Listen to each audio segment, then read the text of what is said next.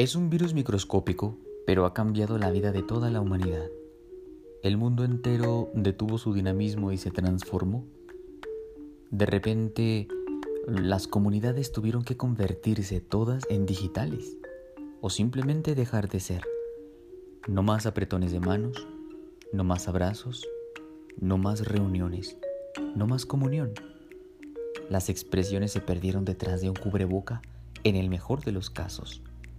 A la amabilidad se le prohibió tocar para no contagiar. La sana distancia y el quédate en casa son los ejes de nuestro convivir. Esta situación nos obligó a experimentar un destierro de la noche a la mañana, de afuera hacia adentro. Y aunque hubo mucha resistencia, nada se pudo hacer. Los cines, los parques, los salones de fiesta, los templos están cerrados y no se puede por el momento reunirnos todos. Lo común fue trastocado por aquel virus.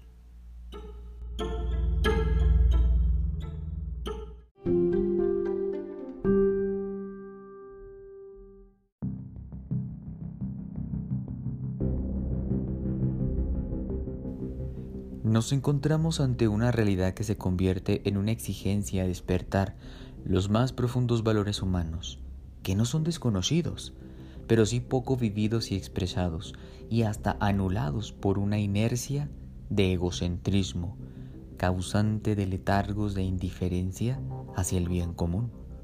Prueba de todo esto es que, aún en medio de este confinamiento, sigue el sufrimiento, la violencia, la injusticia, sigue presente el mal como el peaje que hay que pagar para crecer en nuestra realidad finita e imperfecta.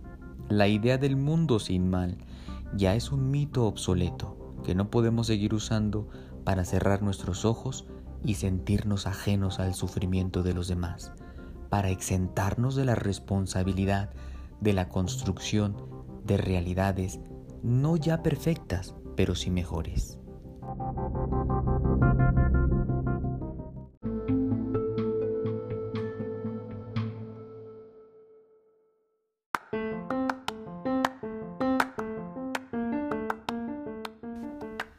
¿Y dónde está Dios en todo esto?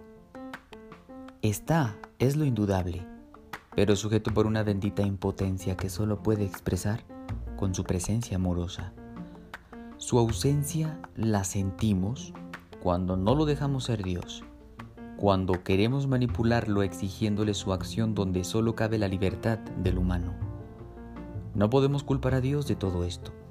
Tenemos que reaccionar con la ayuda de su Espíritu para hacer de esta pandemia la gran oportunidad que hizo crecer a la humanidad en los valores del reino.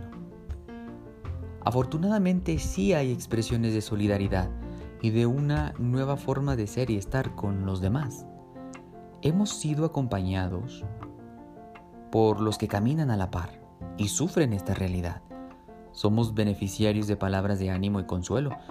Para que esto no apague nuestro interior, somos testigos de acciones ejemplares de gente que no necesita un título o institución que los respalde. Son hermanos convencidos de que tenemos que despertar juntos para caminar en medio de todo esto. La esperanza es, hoy en día, el motor de nuestro andar. Si la perdemos, todo se acabará.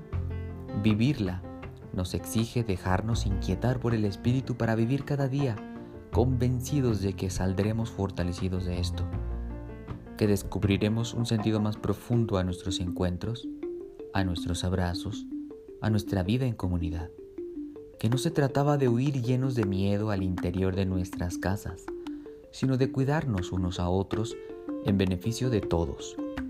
Al final de todo esto, nos daremos cuenta que tampoco se trataba de envalentarnos para presumir una fe muy egoísta, sino de solidarizarnos mediante la escucha, la participación, el cuidado y el deseo de que nadie saliera dañado. La esperanza es lo que debe contagiarnos a todos para vivir con responsabilidad, fe y amor hasta que esto termine. Con bocas sonrientes, aunque cubiertas, pero con ojos llenos de alegría y amabilidad.